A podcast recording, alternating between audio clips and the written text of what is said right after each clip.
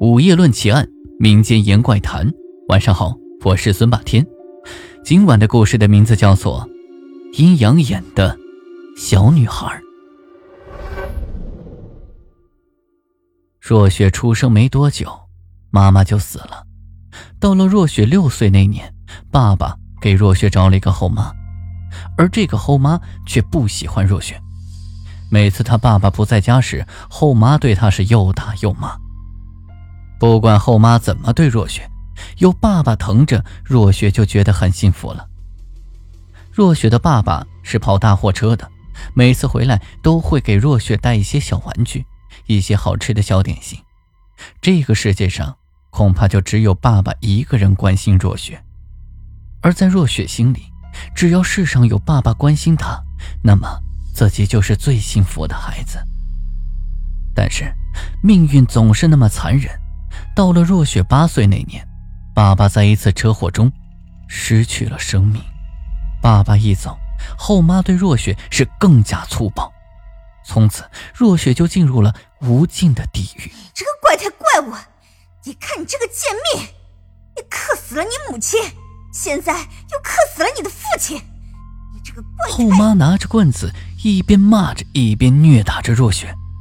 可是，不管后妈怎么打，若雪就是没有哭，而此时的若雪，嘴角上流着血，脸上却带着一丝诡异的微笑。而后妈看到若雪这怪异的表现，也是吓得一愣：“你这个怪胎，笑什么？有什么好笑的？”若雪见后妈不打了，没有理会后妈，便一转身溜进了自己房间，把门关上。若雪这怪异的表现，把这女人吓得是心里毛毛的。爸爸，刚刚妈妈打我，我好痛。从若雪的房间里传出了这句话，可是把后妈吓了一跳。这孩子又在房间里干嘛？爸爸不是死了吗？说着，后妈偷偷来到若雪的房门前，悄悄打开一条缝，里面诡异的一幕。让后妈看得心里直发毛。只看见若雪对着空气不停的诉说着自己的心事，嘴上还嘻嘻笑，就好像有一个人正在和她闹着玩儿正在偷看的后妈眼见这一幕是吓呆了，而这个时候，若雪就把头猛地转了过来，看着她的后妈，诡异的又笑了起来。这突如其来的一幕吓得这个女人马上把门关上。惊魂未定，她冒了一头的冷汗。不行，这怪胎不正常，得想个办法把他赶出这个家。到了半夜，屋里面是死一片的寂静。这个时候，若雪带着今天挨打的伤痛，一步一步的走出了房间。而此时，在房间里面假睡的后妈听到了开门声。也悄悄的跟了出来。这怪胎，那么晚不睡觉，跑出来干嘛？后妈带着心里的疑问，一步一步的尾随着若雪。只见若雪走到客厅中间就停了下来，她笑嘻嘻的说：“爸爸，我好怕哦，妈妈每天都欺负我，打我，说我是怪胎哦，我好怕。”爸爸带我走吧，我不想见到妈妈了。这一句话把后妈是吓了一跳，可就在这个时候，若雪转过脸，对着躲藏在身后的地方笑了起来。妈妈，你也来了，妈妈。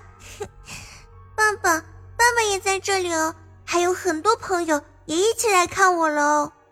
你这怪胎，你想吓我是吧？啊，你以为你这样我就怕了吗？你说你爸爸在，他在哪儿啊？叫他来找我啊！别以为你装神弄鬼我就怕了，信不信我死你！说完这句话，后妈伸手就要去打若雪。他们在你背后，你说什么？若雪没有躲，而是用手指指了指，说：“我说他们在你背后，在哪儿？哪有什么鬼？你这怪胎，你吓不到我的。再说我打完你的嘴。”后妈恶狠狠地说着：“你背着他们，他们在玩你的头发哦。”妈妈，他们在你身上，他们对着你笑，不信你转过头看看你背着什么。他们好喜欢和你玩哦。听完这句话，后妈吓得整个人都不敢动了。她把头慢慢的，一点儿一点儿的转过去。一声刺耳的尖叫打破了这原本死一般寂静的夜晚。再后来，这个女人疯了。若雪每天放学都会跑到很远很远的地方收拾破烂，回家之后做好饭，一口一口的用勺子给这女人喂饭。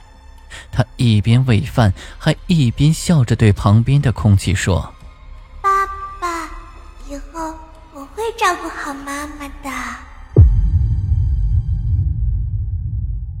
今天的故事就讲到这里，记得在右下角给霸天点一个赞。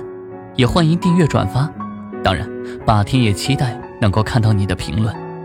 午夜论奇案，民间言怪谈，这里是霸天鬼话，我们下期见。